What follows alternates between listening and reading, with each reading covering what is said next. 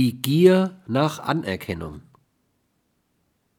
Die Minderanerkennungsgefühle gründen in der Anerkenntnisverweigerung.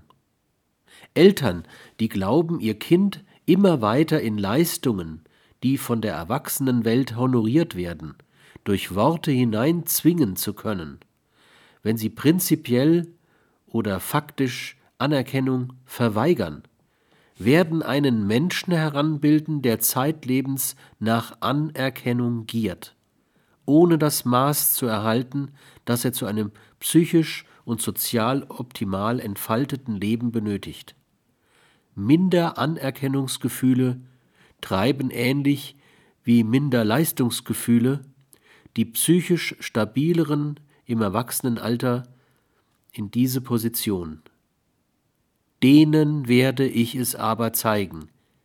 Ich kann wenigstens ebenso viel leisten und verdiene wenigstens ebenso viel Anerkennung wie jene, die mich durch ihre Verweigerungshaltung in diese Situation, etwa des kompensatorischen Aktivismus, getrieben haben.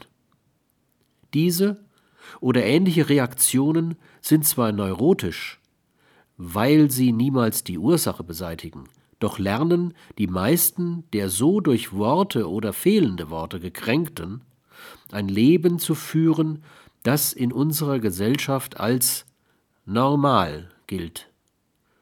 Kommt es nicht zu solchen Trotzreaktionen, wandern weniger psychisch stabile Menschen in die Resignation ab, in der sie sich dauerhaft in der Selbstdefinition als minderwertig akzeptieren.